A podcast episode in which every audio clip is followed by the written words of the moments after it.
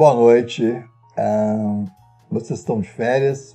Esse é um especial para as férias. O que, que as pessoas gostam de fazer nas férias? Temporada de série. E você é viciado numa temporada de série? Seus amigos são viciados numa temporada de série? Vamos discutir isso um pouquinho hoje. É um dos comportamentos mais frequentes entre o tempo gasto com a mídia digital nos dias de hoje.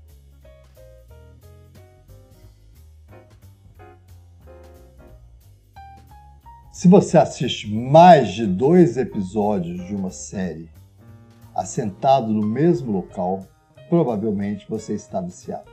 Assustador, não é? 90% das pessoas que eu pergunto isso acham que é depois de uma temporada inteira, depois de duas temporadas, depois de oito episódios. E na verdade, a partir de um estudo feito nas universidades da Bélgica e da Suíça, ano passado foi publicado um artigo extremamente interessante que resolveu bastante dessa questão. Ele nos mostra que, a partir do segundo episódio, assentado no mesmo local, quer dizer que você perdeu a sua vontade de assistir e passou a fazer o que o dono do, da série queria que você fizesse. Ah, nós brasileiros temos um outro grande problema, porque na verdade as séries são uma novela da Rede Globo, que nós nos acostumamos, ou novela do SBT, prolongada. Né? Ou às vezes até mais curta, mas na verdade o que, que a gente tem nas séries? A gente tem um mecanismo de adição. Da mesma forma que nos videogames, como já expliquei, as séries são construídas de forma a criar uma expectativa. Essa expectativa é a mesma expectativa que o viciado em cocaína vai ao morro comprar a sua próxima dose de cocaína esperando que ela seja melhor do que a anterior. Né? Se vocês passarem numa favela qualquer, você vai ver muitas pessoas oferecendo. Agora tem peixe, olha o peixe. Na verdade, está te oferecendo uma cocaína melhor, mas ela é sempre pior, né? Porque parece que as cocaínas brasileiras pioraram e as pessoas continuam procurando a melhor. E aí vai uma sequência. A série é igualzinho, gente. A série, você sempre precisa do próximo episódio. Por que, que as pessoas no mundo de hoje sofrem tanto com os spoilers? Quem gosta de cinema sempre soube spoiler. Os grandes filmes, mesmo Hitchcock, qualquer uma, né? Psicose, você vai assistir psicose, todo mundo já sabe a cena do chuveiro, e isso não altera em nada a sua forma de assistir o filme. Mas hoje, os spoilers matam uma série. E as pessoas correm freneticamente para assistir o lançamento antes que aconteça que os outros saibam que possa ter um spoiler. O medo do spoiler é o medo da perda da recompensa. Isso é vício. Vício é exatamente essa busca de uma recompensa e que infelizmente não te recompensa. Como eu já disse nos outros episódios, a única recompensa que o corpo humano tem é depois de uma atividade física onde ele superou os seus limites ou o limite de alguém. Esse estudo é, europeu é muito importante porque ele estabeleceu uma forma da gente pensar ele foi baseado nos, em alguns estudos quantitativos anteriores, mas ele é um estudo com grupo focal qualitativo extremamente bem conduzido e que mostra para a gente também como que são as estratégias que as séries têm para nos trazer essa forma de vício. Eles, basicamente, né, eu já, já dei alguns spoilers aqui, a maioria das pessoas buscam as séries como uma forma de gastar seu tempo. Teoricamente, gastar o tempo, por exemplo, os adolescentes nos últimos 10 mil anos, era ficar à toa na natureza. Né? Hoje em dia isso não acontece mais. Não existe mais a natureza, pelo menos nós estamos queimando ela, fazendo várias destruições ou nesses espaços urbanos horríveis. E quando a gente coloca uma tela, você na verdade não gasta seu tempo. Você passa um tempo assistindo alguma coisa que você acha que vai ser boa, mas ao mesmo tempo você não presta atenção. Eu brinco que eu né, sou de uma geração que assistiam a explosão da Rede Globo, né? A gente viu a partir dos anos 70 ela mudar o horário da família brasileira em três horas para assistir uma novela que durava um período, mas era diária, né? E no final dos, das novelas, o Brasil inteiro parava para assistir o último episódio. As crianças brasileiras foram viciadas em Chiquititas, né? Em Carrossel, uma novela infantil que passava no horário completamente inadequado para as crianças, mas ela sempre estava esperando o que, que, ia acontecer, qual era o novo problema que as crianças iam passar. A principal busca da, internet, da, da série é por um entretenimento, mas muitas vezes é uma forma de relaxar e às vezes também é uma forma de imersão, de você sair dos seus problemas e tentar emergir numa outra realidade. E tem a grande questão que é o social. Esse é um ponto que está começando a aparecer de uma forma muito importante para a gente entender por que tem tantos adolescentes adictos de séries e assistem. Né, tem uma série que passa na TV muito antiga, que é quase o final do século passado, que até hoje todos os adolescentes assistem. As pessoas buscam as séries às vezes por causa do grupo social. para ter conversa, para assistir com os amigos. Né? Então, vira uma forma também de comunicação entre os jovens, né? usar aqueles parâmetros. A busca, né, por exemplo, do prazer. Né? Como que vem essa busca do prazer? A espera do prazer, que é o que já expliquei do sistema de recompensa.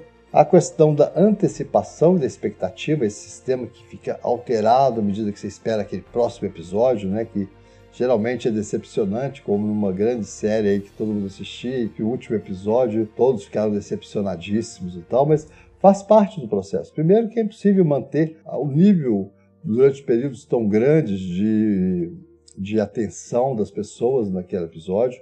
Geralmente os episódios de série são controlados no tempo médio da, da nossa capacidade de concentrar sem, sem perder muito tempo, então a gente gasta 40 minutos nisso né? Assim, eles já calculam isso de uma certa forma. Tem pontos importantes que surgem e a maioria do roteiro é construído de uma forma que você tem belas imagens, mas pouco conteúdo. É como se estivesse enchendo linguiça para poder você ficar ali assistindo. Mas como ele de repente dá uma cena muito bacana, uma emoção muito grande, você fica ali sequencialmente esperando a próxima. E o outro grande questão é que muitas vezes ela vai te dar emoções que você não tem no seu dia a dia. Então você começa a chorar, você começa a viver a vida do personagem.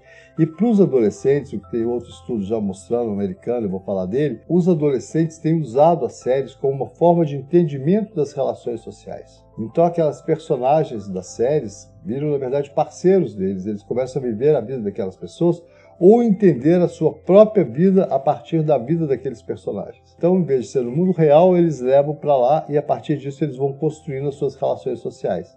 É muito frequente a gente ver umas brincadeiras, ah, aquele cara é o Rosa, aquela não sei quem, que são séries típicas para adolescentes, né? Assim, e que persistem muitos anos. A gente tem que tomar muito cuidado porque existem várias formas que essas grandes empresas de entretenimento estão fazendo para nos viciar na forma deles de transmitir as questões. Pessoalmente, né, eu não posso passar isso para todo mundo, mas eu acho série uma, uma porcaria, na verdade. É como se fosse uma novela que a gente ria muito antigamente aqui no Brasil, que eram as novelas mexicanas, porque ela sempre acontece uma coisa diferente, duram dois, três anos, né? Assim, as novelas da Globo eram mais bonitinhas, arrumadinhas, então a gente no século passado comparava as duas coisas, mas na verdade em termos de cinematografia, a maioria das séries elas podem ter coisas muito boas, mas elas têm episódios muito ruins. Eu fiquei extremamente decepcionado com uma série recente de um grande diretor de cinema que eu fui assistir com grande expectativa, como toda série, né? mas como era dele, eu podia fazer isso.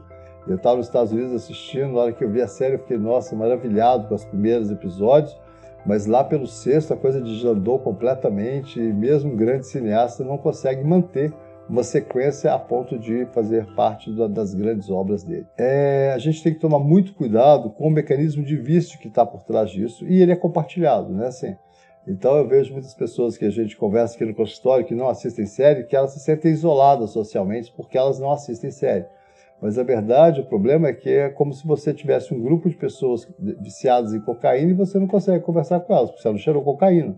Ou então aquela coisa, todos bebendo, já estão bêbados, você não bebeu, você não consegue compartilhar o tipo de conversa que um bêbado tem com o outro. Na verdade, o que parece que é normal todo mundo falar de uma série, todo mundo assistir aquela série, né, desde a avó até o neto, a gente tem que tomar muito cuidado com isso, porque geralmente todas essas pessoas estão viciadas. E o que é mais importante nisso é que as pessoas viciadas em série alteram suas relações sociais e alteram seu tempo de tela. Porque a maioria das pessoas que são viciadas em tela é em, em binge, a gente chama isso de binge watching TV. Né? O binge é como se fosse aquela coisa de ingerir muito alimento. Né? Assim, assistir uma maratona de uma série é um binge, é você se intoxicar de uma certa forma com uma série de coisas que você podia estar fazendo coisa muito melhor na sua vida. Por exemplo, estar tá na natureza, podia estar andando de bicicleta, podia estar fazendo uma atividade ao ar livre, mas você está ali o domingo inteiro junto com seu pai, a sua mãe, seu irmão, as pipocas, a Coca-Cola, compulsivamente se intoxicando com uma, uma verdade construída por uma empresa que quer que você seja viciado nas coisas que ela te oferece e você vai percebendo totalmente a sua capacidade de raciocinar e perceber que aquilo pode ser tóxico. Porque todo mundo faz, a gente tem que tomar um cuidado muito maior com as formas que esse tipo de entretenimento está sendo oferecido para a gente e ele não é tão bonzinho. E para nós brasileiros tem um assunto super interessante que é o seguinte: nós somos o país do mundo que mais faz temporada de série do Netflix. Isso quer dizer o quê? As nossas famílias, os nossos jovens, né, assim, eles conseguem passar em média 8 a 12 horas assistindo continuamente uma série de televisão. Isso é uma das coisas mais absurdas. Isso, aí você começa a falar com as pessoas, elas sabem que são viciadas, mas elas acham que aquilo é bobagem. Ah, não, eu não sou tão viciada quanto não sei quem que vê quatro séries ao mesmo tempo. Não. Basta assistir mais de dois episódios assentado no mesmo local que você está viciado.